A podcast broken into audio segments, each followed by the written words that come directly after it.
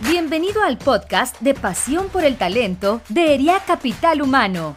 Con más de 55 años, somos la asociación líder de ejecutivos de recursos humanos que promueve la vinculación y el desarrollo de los responsables de la función en capital humano. En nuestro podcast podrás escuchar contenido de alto impacto y gran valor en temas como entendimiento de negocio, talento y cultura, sentido humano y tecnología, Hola, ¿qué tal? Mi nombre es Lupita Hernández, socia y participante del Comité de Entendimiento de Negocio de ERIA Capital Humano.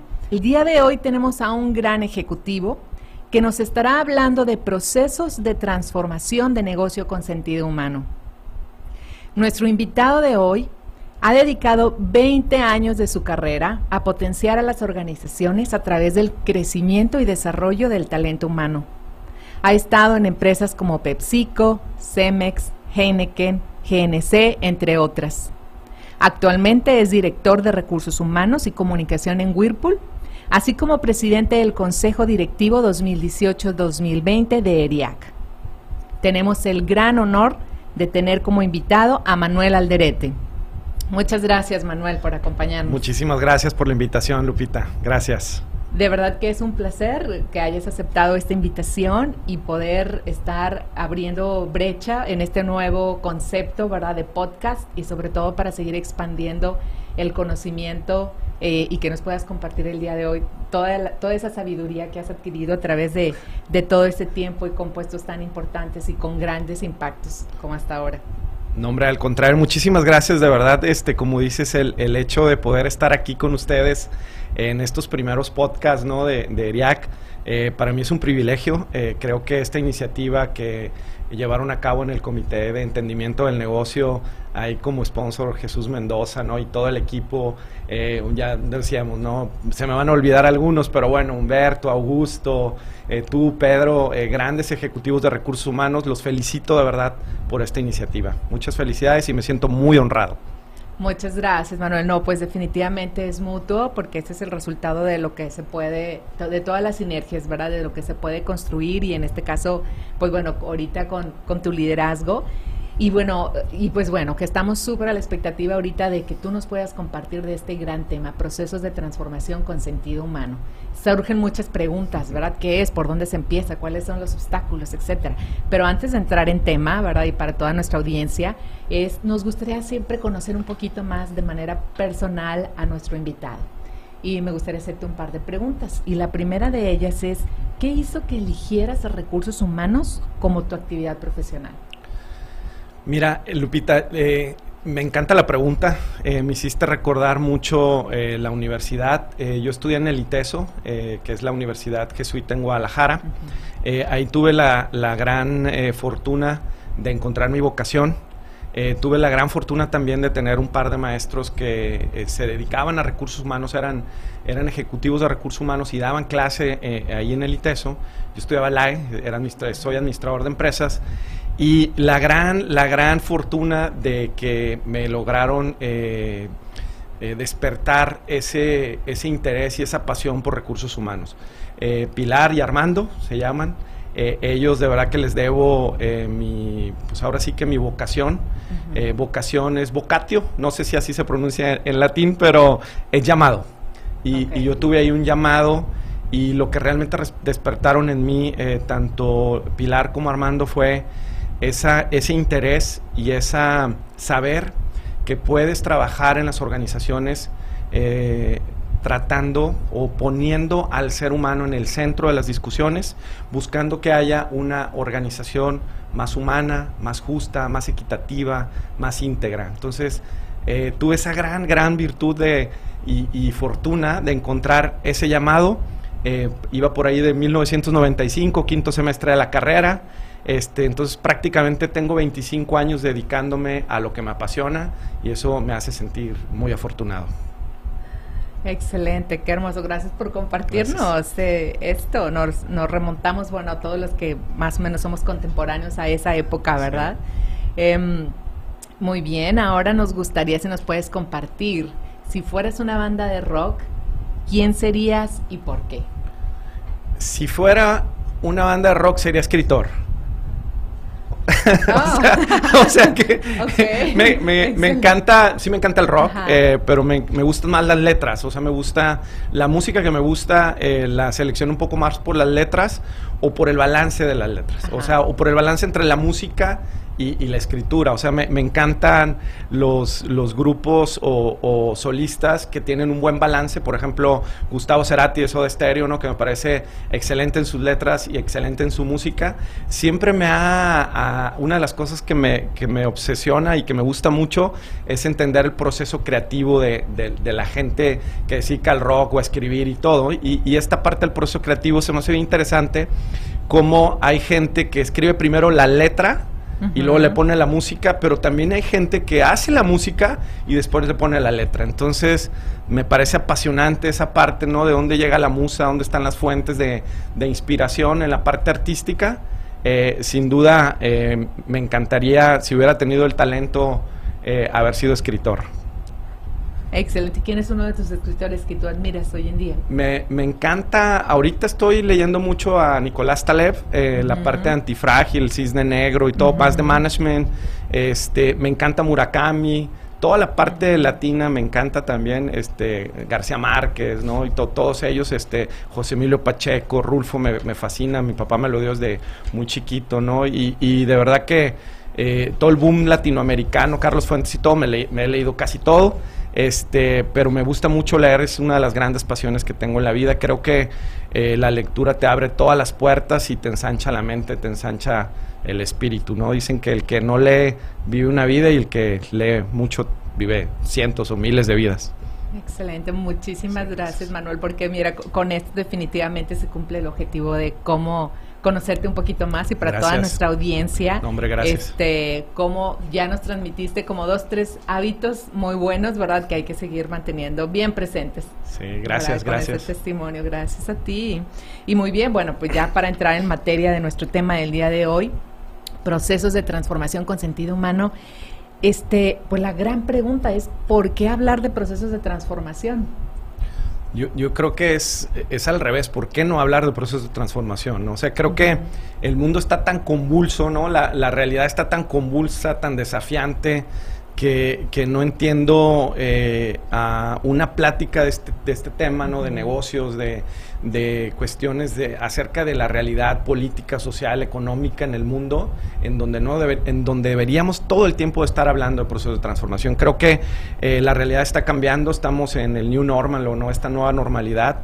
Eh, creo que eh, el tema este de la pandemia ha impactado todos los diferentes estratos o, diferentes conceptos del mundo en general y creo que la transformación va a ser algo que, llegó para quedarse. Creo que tenemos que cada vez ser más flexibles, tenemos que tener eh, mucha más conciencia de que nos debemos de, de, ir adaptando. ¿no? E, este autor que te decía, Nicolás Taleb, eh, de Antifrágil, fue el que escribió El Cisne Negro y, ahí decía, ¿no? De estos fenómenos totalmente, eh, ahora sí que impredecibles, de alto impacto para la humanidad y luego, y luego el libro que escribe hoy, que, que, estoy leyendo, está buenísimo, que se lo recomiendo de verdad, este antifrágil, habla mucho de cómo después de un fenómeno de esta, de esta magnitud, no debemos de ser como el ave fénix. El ave fénix es robusto, es fuerte y renace sus propias cenizas, pero sigue siendo el mismo ave fénix.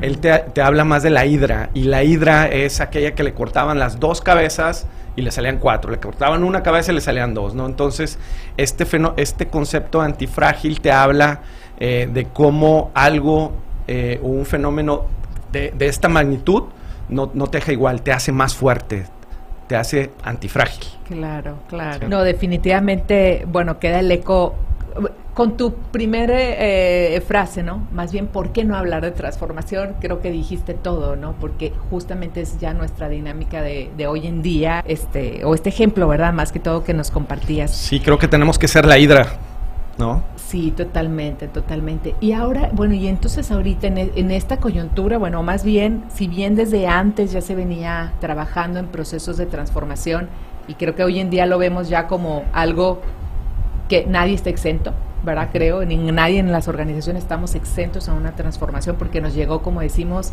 sin pedirla, ¿verdad? Eh, pero el reto y en tu experiencia, ¿qué significa el sentido humano en un proceso de transformación? Yo creo que el, tener el ingrediente del sentido humano en un proceso de transformación implica el poner el, un balance, o sea, cómo recursos humanos busca un balance entre el qué y el cómo. El qué me estoy refiriendo a los resultados, los resultados que estás buscando como organización, como negocio, ¿sí? Pero el cómo llegar a estos recursos es muy relevante.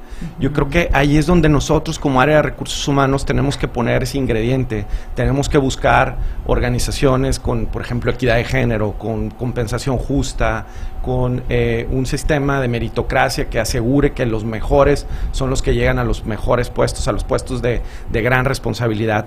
Creo que eh, este balance es el que, el que busca llegar, pero no a costa de lo que sea, sino como recursos humanos genera las condiciones la, la, infraestructura, la estructura referente a políticas, procesos, procedimientos que aseguren que cuando llegas, llegas con los recursos, eh, con recursos dignos, con recursos integrales. Eh, me encanta César Luis Menotti, uno de mis hobbies también es leer eh, cuestiones de management y, negocios. Y César Luis Menotti decía que hay que cruzar el jardín pero sin pisar las flores. Yo creo que recursos humanos es la conciencia para que los negocios, para que los grandes líderes y nuestras organizaciones crucen el jardín, es decir, lleguen a los resultados, pero sin pisar las flores. Y esas flores es la dignidad de la gente, esas flores es no discriminar, es la inclusión, es la diversidad, es el sentido humano ¿no? de, de nuestra gente. ¿Desde hace cuánto tú crees que conscientemente empezaste en, toda tu experiencia, en estos procesos de, en tu participación de procesos de transformación, a, como decimos, a traer esta bandera de sentido humano? Yo creo que viene desde la alma mater, creo que desde el ITESO te, los jesuitas te, te siembran esa semilla de, de se puede tener un mundo mejor, se puede tener un mundo más humano, se puede tener y, prácticamente en todos mis trabajos lo he llevado a cabo, Lupito. O sea, creo, siempre he buscado eh, entregar resultados, me encanta entregar resultados, yo creo que pocas cosas eh, nutren o, te, entusiasman y te dan tanta energía como en llegar a un resultado, pero creo que los recursos utilizados para llegar a ese resultado son muy relevantes. Te diría que prácticamente contestando tu pregunta, durante toda mi carrera lo he intentado, no es fácil, muchas veces este, no lo he logrado al 100%, pero bueno, hay que, hay que permanecer en, la lucha, en el, en el, intento de humanizar las organizaciones y eh, tratar de llegar con los recursos eh, justos, con los recursos que contribuyan a un buen balance entre el qué y el cómo. Te diría que algo que me encanta de la actual em, empresa en la que estoy, que es Whirlpool, es que yo creo que tenemos un gran balance entre el qué y el cómo. Excelente, gracias, gracias Manuel. Y ahora, ¿nos podrías compartir alguna experiencia, proyecto en particular en donde digas, aquí fue súper evidente, ¿verdad? Donde yo pude dejar esta huella, donde se colaboró o, estuviste, ¿verdad? Participando, liderando en este proceso de transformación con este sentido humano. Sí, mira, me tengo, tengo, tengo varios este, en donde me siento muy orgulloso. Eh, evidentemente nunca lo he logrado solo, siempre he tenido el apoyo de un gran equipo de recursos humanos. ahorita platicamos, por ejemplo, de Humberto, ¿no? Que, que tuve el honor de trabajar con él eh, por ahí en cervecería, ¿no? En, eh, cuando estuve en, en Heineken también. Y, y, he tenido ese gran, gran virtud o no, suerte, yo creo, de, tener grandes equipos, ¿no? Pero te podría decir, para enfocarme en los últimos, eh, los, los tres que he vivido en estos casi cinco años que llevo en, Whirlpool, eh, eh, fui parte de un proceso de cambio de modelo de, gente, de recursos humanos, que se llama HR Excellence. Este, ahorita te, lo profundizo un poquito más. el otro que, que tuve la gran suerte de estar eh, fue como México eh, fue parte de un proceso de integrar a Latinoamérica Norte, que es, es decir, región andina, Centroamérica, Caribe, y integradas a México como una subregión o parte de la región de Latinoamérica. Y el último en el que estoy eh, participando y que me siento súper motivado, inspirado y con mucha energía para avanzar es el proceso de transformación digital. Entonces, digamos que estos son los tres grandes temas que, procesos de transformación que me ha tocado vivir en, Whirlpool. Eh, evidentemente en cada empresa pues tienes la oportunidad de, digamos de entrarle ¿no? a este tipo de procesos pero digo te platico un poco por ejemplo HR Excellence eh, es un modelo de, recursos humanos en donde metemos el, digamos, el modelo de HR Business Partners, HR Ops y COEs, ¿no? El modelo de Ulrich, ¿no? En donde eh, básicamente eh, alineas tres equipos, uno que está muy enfocado a desarrollar el negocio, que son los HR Business Partners, el otro es eh, los centros de excelencia, ¿no? Cultura, talento, comunicación, compensaciones, ¿no? Y la parte de HR Ops que es súper importante porque es la que ejecuta ¿no? Todos los procesos de nóminas, de entrenamiento, reclutamiento y selección, talent acquisition, todo esto, ¿no? Entonces, eh, este modelo eh, no era fácil. Eh, para, para, generar el modelo tienes que tener bien definidos los procesos. Nosotros definimos más de 100 procesos de recursos humanos. Después los montamos un sistema que es Success Factors. Este, y esto nos permitió de alguna manera, o, bueno, dicho realmente, digitalizar los procesos de recursos humanos este fue un proyecto global. el gran reto para nosotros fue cómo customizábamos eh, este proyecto y cómo lo bajamos a la cultura eh, latina, ¿no? O sea, porque venía eh, más de, Estados Unidos y todo. Entonces, algo que hicimos y platicamos una historia fue empoderar fuertemente a los people leaders, ¿no? O sea, cómo los people leaders se hacían cargo de su gente por medio de este proceso, ¿no? En donde este recursos humanos pasaba a ser eh, un área más transaccional, a ser un área más estratégica. Este, algo que también nos, nos, sirvió mucho es el gran apoyo que tuvimos en ese momento del director general para hacer el despliegue y, por supuesto, el, el tema de que recursos humanos estuviera convencido de este cambio o este proceso de transformación. La verdad es que nos fue súper bien, Lupita. O sea, tuvimos, eh, por ejemplo, la parte de Change Management. Change Management, déjame platicarte un poco. Esta gestión del cambio fue, eh, hicimos una analogía entre lo que era eh, recursos humanos y un aeropuerto. Entonces dijimos, oye, ¿quién? El copiloto es el, el HR Business Partner, ¿no? Él va junto con el piloto, que es el dueño del negocio. Ay, qué padre. Entonces, eh, ahí quién es la torre de control, son tus COIs. Los COIs son los que están viendo a futuro, es el, la persona de talento, de cultura, la que está definiendo las mejores prácticas y está mapeando las mejores prácticas en todo el mundo, en todas las diferentes sociedades o comunidades en donde interactuamos, ¿no? La parte de HR Ops, dices, oye, es desde el que te toma el ticket, ah, no es tan importante. No, es el que le da mantenimiento al avión. Es el que paga la nómina, por decir una cosa, ¿no? Es el que te atrae el talento, el que te recluta. Entonces, los tres son igual de importantes, ¿no? Entonces, bueno, tuvimos la oportunidad de, de, ponerlo con diferentes eh, videos. Eh, del, de Forrest Gump, ¿cómo se llama? Tom Hanks. Tom Hanks. De Tom Hanks con Sully ¿no? Y, ah, ahí como vemos cómo es importante, por ejemplo, tener un buen copiloto, ¿no?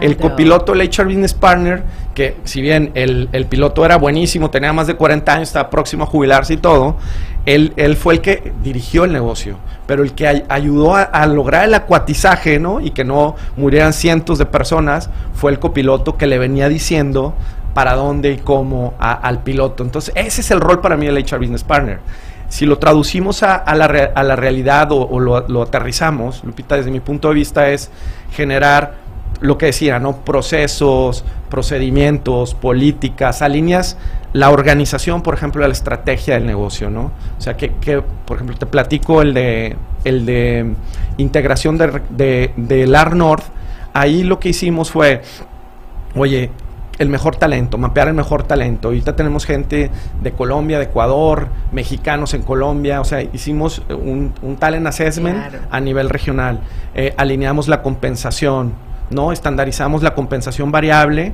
para toda la región, eh, definimos la mejor estructura alineada a la estrategia del negocio, ¿sí? Este, definimos políticas de movilidad, la cultura que queríamos, eh, todo este nos redundó en un, en un excelente resultado. El primer año después de la integración no tuvimos ninguna irrupción del negocio y logramos también el tener más de 130% de resultado versus profit plan. O sea, tuvimos resultados extraordinarios que nos ayudó muchísimo que la gente se sentía cercana, que se sentía parte de, de una región que conectaba, ¿no? Eh, en Guatemala por ejemplo, desayunan chilaquiles igual que nosotros, ¿no? Los colombianos nos decían, oye, es que nosotros pensábamos que iba a ser esto de conquistados y conquistadores y todo, y, no, o sea, se sintieron parte de un solo equipo. La verdad es que eh, eh, creo que esa parte es bien importante de cómo el líder y cómo recursos humanos tienen una gestión, un modelo de cercanía ¿no? Y esto genera resultados. El invertir, el cuidar a la gente, yo creo que paga. Y es eso, proceso de transformación de sentido humano. o sea, es cómo le metes ese ingrediente que la gente sienta parte de algo más importante, ¿no? ¿Y cómo ligas o qué nos puedes compartir sobre estos resultados, verdad? Y o más bien todas estas iniciativas o estos proyectos de transformación, pero cómo hacer evidente que justamente como decías, paga o reditúa el cuando sí dedicas o cuando tienes este sentido humano. ¿Cómo explicar eso? Pues mira, ahí por ejemplo, eh, en este que te platicaba la integración, eh, tuvimos resultados, digo, más de 130, o sea, fue, fueron resultados extraordinarios. Creo que el hecho de que eh, la alta dirección o la alta gerencia valore la contribución de recursos humanos en cuanto a cuestiones ¿no? Por ejemplo, el esquema de compensación variable, que ese esquema de compensación variable realmente sea una palanca para que crezca el negocio. Eso es un tato duro, ¿no? O sea, eh, el tema, por ejemplo, de cómo una organización, por ejemplo, te, platico algo. Definimos eh, con mi jefe, Juan Carlos Puente, eh, que íbamos a tener los equipos comerciales en cada mercado. O sea, que, que tenía que tener una cercanía la persona de ventas con el network, con el ecosistema de negocio de, cada uno de los países en donde estábamos. Entonces, esto tal vez suene muy obvio, pero es algo muy importante. O sea, el tener liderazgo de cercanía, eh, cercanía con el mercado, nos reeditó muchísimo. ¿Por qué? Porque antes había estructuras eh, alejadas de los mercados, había estructuras alejadas de los trade partners. Entonces, el que tú generes una estructura que acompaña la estrategia, y que esto redunde en resultados de negocio, yo creo que ahí está bien claro cómo recursos humanos puede contribuir desde el diseño organizacional, desde, eh, por ejemplo, en el esquema de compensación variable, desde tener a los mejores talentos en los puestos adecuados, ¿sí? desde generar políticas de movilidad que favorezcan esta misma eh, gestión de talento, este, la cultura, tener una cultura de gente eh, con alto drive, con alto enfoque al negocio, con un, set de valores, ¿no? Con un tema de liderazgo. Eso, Lupita, me parece súper importante y creo que cada vez más eh, las organizaciones se han ido dando cuenta que de la contribución de recursos humanos, ¿no? De todo esto que hablamos, talento, cultura, comunicación, por ejemplo, ahorita en tiempos de COVID el tema de comunicación es relevante, ¿no? O sea, te, puedo decir que para nosotros el tema de comunicación últimamente ha sido un, un tema totalmente... Eh, es un habilitador del negocio, es un tema que nos ha permitido que la gente no tenga una irrupción eh, en la operación. Totalmente, totalmente. No sé si contesté a tu pregunta. No, claro, claro que sí, Manuel. Digo, finalmente, híjole, pues toda, toda la sabiduría en cinco minutos, ¿verdad? de, tu parte. Yo lo que, lo que aprendo ahorita, ¿verdad? Es cómo conscientemente con todos estos procesos, o sea, en nuestro expertise, ¿verdad? De procesos de recursos humanos, digo, y, lo comentabas tú, asegurarnos de que esté conectado con la estrategia y en esa medida de estar muy cerca, bueno, trabajar a la par, ¿verdad? O con este ejemplo tan padre que nos compartías de, de la simbología este con verdad con todo con todo un aeropuerto no o con todo toda la gente que trabaja este bueno que finalmente así como dice el dicho vamos estamos en el mismo barco pues así estamos en el mismo avión, mismo avión exactamente.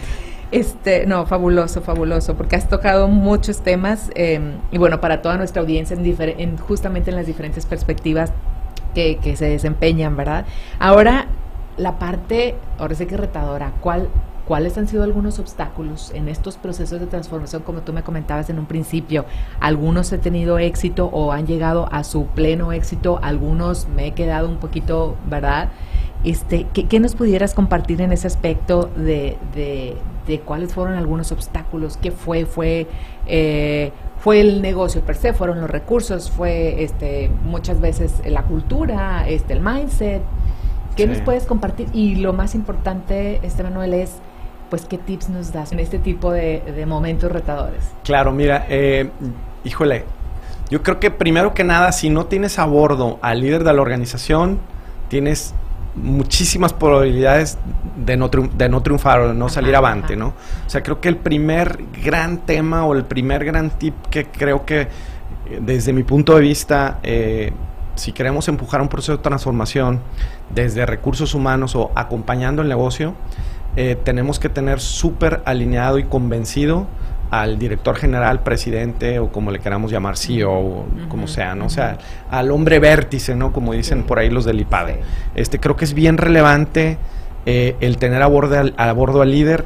Una de las cosas que me he encontrado, Lupita, es irónicamente, y ahí se me hace que voy a hablar en contra de nuestro gran gremio y querido gremio, muchas veces nosotros mismos en recursos humanos hemos sido detractores del cambio. Este, por ahí alguna vez me tocó incluso estar haciéndolo a mí y el señor Jorge Quiroga me dijo, Aldrete, te estás parando en la puerta del futuro de la organización. Me, ayudó mucho porque me cimbró y a partir de ahí este, tuve una actitud muy diferente hacia el cambio en ese proceso en cervecería. Él era el director, este, tuve la gran oportunidad de trabajar con él y, y de verdad que a veces necesitas que te digan eso. O sea, eh, y después me tocó aplicarla a mí, ¿no? Yo después le decía, Lupita, te estás parando en el proceso de transformación, no, en el futuro. Y, y, es eso, o sea, muchas veces nosotros mismos somos los que detractores o somos los que estamos eh, torpedeando el, barco, ¿no? Creo que recursos humanos tiene que entender que debemos de ser totalmente antifrágiles, tenemos que ser totalmente flexibles, adaptables, tenemos que entender que el cambio va ser, va, es y va a seguir siendo. O sea, eh, hay una frase que me encanta que dice, esto también pasará. En el mejor momento de tu vida, esto también pasará. En el más complicado, esto también pasará. Y eso te habla mucho de la impermanencia de las cosas, ¿no? O sea, el cambio continuo, tenemos que entender eso. Eh, yo creo que eh, recursos humanos tiene que ser el facilitador, tiene que ser el que articula los procesos de cambio, el cómo logra establecer y alinear los diferentes procesos de negocio con los procesos humanos. Si nosotros no estamos ahí, Lupita, difícilmente pasa. Eh, y, de verdad que los directores generales, los CEOs nos necesitan, nos necesitan como función. Necesitan, eh, así como necesitan un gran eh, CFO, necesitan gente de recursos humanos que los acompañe en este camino tan complicado, porque todos tenemos resistencia al cambio, ¿no? Por ahí eh, de RBL, este Ernesto Usher decía que el único ser que no le gusta el cambio es a un bebé mojado. Entonces, imagínate, o sea, eh, yo, yo sí creo eso, o sea, el cambio nos cuesta a todos eh, y nosotros debemos de adoptarlo y ser generadores de ese cambio. Sí. Excelente, y esto me lleva entonces a la siguiente pregunta eh, traduciéndolo en competencias, ¿qué competencias crees que son clave para recursos humanos sí tener y ser pues este socio de negocio con sentido humano, ¿verdad? Para realmente tener esta participación activa en los procesos de transformación. Mira, yo creo mucho en la agilidad, el cómo eh, nos movemos más rápido, iteramos, ¿no? Fracasamos, aprendemos y seguimos este, moviéndonos hacia adelante, ¿no? Le, por ahí leí alguna vez eh, Creativity Inc. De, de, esta gente de Pixar, de Ed Camul, y, decía él que es eh, más fácil, hacían muchos cortos, hacen muchos cortos ellos, y decían es más fácil equivocarte con un trenecito a escala que con una película, ¿no? Y ellos eh, por lo general tienen películas muy exitosas, han fracasado en pocas. Ya, ya tienen algunos fracasos. En aquel tiempo que leí el libro decía, no, en todas hemos sido exitosos. Pues, pues, no, ¿verdad? O sea, digo, a todos nos toca, pero el probar en trenecitos escala, que es parte de la filosofía Agile, ¿no? Esto de ir iterando, de irnos equivocando en lo poco, rápido, aprender, y, es esa parte súper importante. Eh, el, otro concepto, eh, Learning Orientation, o cómo aprendemos de manera continua, cómo aprendemos a aprender este, todo este proceso de, aprendizaje y reaprendizaje eh, eh, creo que es súper relevante, yo creo que es una competencia que tenemos que tener. Tenemos que tener mucho drive, o sea, no, tenemos que remover obstáculos, tenemos que, ser eh, muy resilientes, tenemos que ayudar a la organización, inyectar la energía, este, hacer que las cosas pasen, ¿no? Yo creo que eso es súper importante y por supuesto todo el tema de flexibilidad, eh, adaptabilidad, que lo he repetido muchas veces, humildad. Yo creo que tenemos que tener también mucha humildad para entender que no tenemos todas las respuestas. Por ahí decía que cuando no, leí me encantó también, y lo acabo de comentar en un podcast, pero bueno, me lo voy a aventar otra vez porque me encanta es, dicen que cuando creí que tenía todas las respuestas, me cambiaron las preguntas. Yo, yo creo que nos acaban de cambiar todas las preguntas. Y si no tenemos esa humildad para decir, oye, realmente necesitamos aprender y reaprender y reinventarnos cada vez, eh, no vamos a lograr tener una gestión de recursos humanos eficiente que ayude a la organización a conseguir resultados de manera sustentable. Qué importante. Este, wow, nos dejas mucha tarea. este, y, muy importante, como tú dices, esto último, ¿verdad? Con, resultados sustentables, que finalmente, pues para eso estamos todos, ¿verdad? En, una organización. Este, ahora si nos puedes compartir eh, cuál de todas estas experiencias, ¿cuál ha sido tu mayor satisfacción al, al, ver u observar la conducta de una persona? O puede ser, bueno, va hacia dos, hacia líderes, ¿verdad? Y hacia ya colaboradores. Una vez que se ha ya implementado un proceso de transformación, un proyecto de transformación con sentido humano.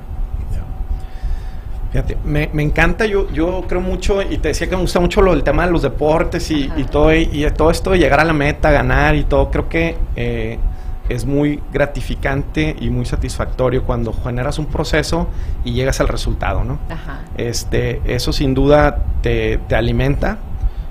Te comparto, eh, por ejemplo, tuvimos eh, ahorita un, hicimos una encuesta eh, con LinkedIn, con Glint se llama.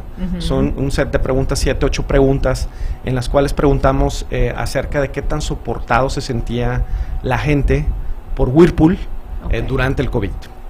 Eh, son varias preguntas, eh, hablan de comunicación, de conexión, de, cómo el liderazgo ha venido proveyendo, por ejemplo, los recursos para que la gente realmente sienta soportada, segura, sana, ah, en resguardo, ¿no? Claro, claro. Eh, y la verdad nos fue súper bien, sacamos 93% favorable, solo un 6% neutral y 1% de gente que no está conectada, ¿no? que es muy bajo, ¿no? Un 1%. Y, te lo presumo, ¿por qué? Porque nos costó sangre, sudor y lágrimas. Este, hemos hecho todo lo que hemos podido en, desde el equipo eh, directivo y todas las diferentes capas de la organización por eh, todos los líderes, por, por cuidar a nuestra gente. Creemos muchísimo en nuestras manufacturas, en nuestra gente de servicios, la gente de EHS, o sea, todos hemos estado volcados eh, para atender a nuestra gente durante la, durante la pandemia. Eh, ¿Por qué? Porque no hemos, no hemos tenido, no, digamos, no se ha no hemos parado la operación, afortunadamente hemos podido seguir operando nuestras plantas y también la parte comercial. Entonces, el hecho de, de llegar a los resultados después de un gran esfuerzo es súper gratificante. Ahora, también, aparte de los resultados, creo que cuando tú llegas a, estos procesos, o cuando logras estos procesos de transformación y que llegas con la gente, crecemos todos. O sea, yo creo mucho que cuando hay un, gran proceso de transformación o una gran victoria, hay medidas para todos, eh, todos crecemos en lo personal y en lo profesional. Y eso es súper gratificante. Te, podría decir que algo de lo que más gusto me ha dado a mí durante mi carrera de más o menos 20 años eh, es cómo he visto crecer a mucha gente de mi equipo que tiene posiciones iguales o mejores que un servidor, entonces eso me llena de orgullo, es súper gratificante ver cómo el talento que, el que has tenido oportunidad de compartir eh, crece, ¿no? Totalmente. Definitivamente digo, con todo esto que nos has compartido, nos inyectas de, de, pues de mucho, ¿no? De mucha energía, ya nos dejas tarea con estas competencias, todos los libros que nos has recomendado, etcétera. ¿Qué, ¿Qué, le dirías o qué nos dirías a toda esta audiencia de recursos humanos, verdad? Que venimos también en este camino, este, cuando quizás nos podemos llegar a sentir, este, desmotivados, pero que queremos seguir en este camino, ¿no? Y en, en, este, en este sentido de procesos de transformación, ¿verdad? Como ser sí catalizadores, como tú decías, ser estos agentes de cambio. Los articuladores somos, ¿no? La gente que tiene que articular ese proceso de cambio. Sí. Yo, yo les diría que vale la pena trabajar para que las organizaciones sean más justas, más humanas, más integrales, más equitativas, que tengan igualdad de género, que dignifiquen a la gente, que dignifiquen al ser humano, vale la pena. Excelente, gracias Manuel. Y bueno, pues ya para ir cerrando, te digo mucha, mucha riqueza de esta sesión y quisiéramos seguirle más tiempo, ¿verdad? No, encantado. Este, pero no podemos irnos sin antes, gracias, gracias, no podemos irnos sin antes, este, ahora sí que preguntarte, ¿verdad? ¿Qué ha significado, digo, y ya cerrando el tema de, procesos de transformación, ahorita con tu próximo, o bueno, o que está terminando tu periodo, ¿qué ha significado para ti tu rol como presidente en ERIAC eh, durante el 2018-2020? Híjole, sabía que me iba a hacer esa pregunta. Son de esas preguntas que sabes que te van a hacer y no quieres que te las hagan. eh, ¿Por qué? Porque de verdad que siento que toca fibras sensibles para mí, eh, porque ha sido una súper buena experiencia. O sea, ha sido una experiencia muy gratificante eh, el, el, hecho de poder interactuar pues, con Rebeca, con Rosana, Narda, ¿no? el, el, el gran equipo que, que tenemos en EREAC este, de verdad que el poder contribuir desde una trinchera de, liderazgo y de privilegio a una función que, quiero tanto y que te digo que es mi vocación, que es recursos humanos, es súper emocionante. O sea, estos dos años le ha pasado bomba, la, él ha disfrutado muchísimo, me ha llevado muchos amigos.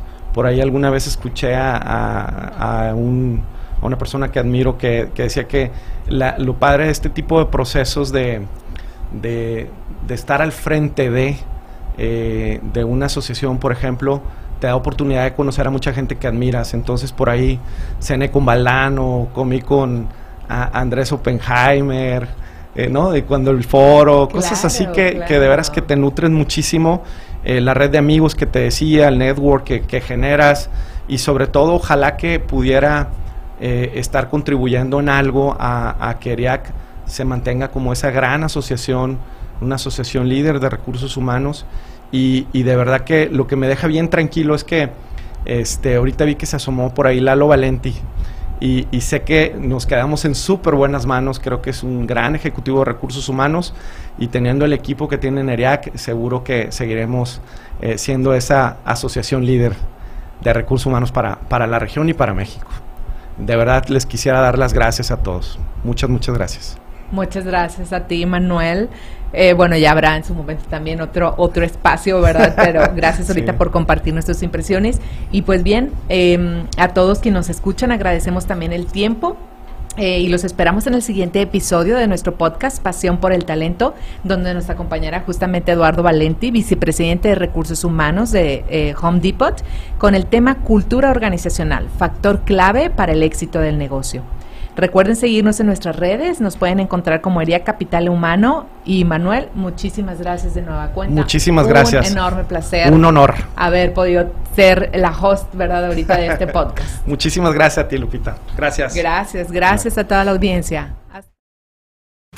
Gracias por habernos escuchado. Te invitamos a seguir nuestro podcast en Spotify, Apple Podcast y Google Podcast. También puedes seguirnos en nuestras redes sociales. Encuéntranos como ERIAC Capital Humano. Te esperamos en el siguiente episodio de Pasión por el Talento.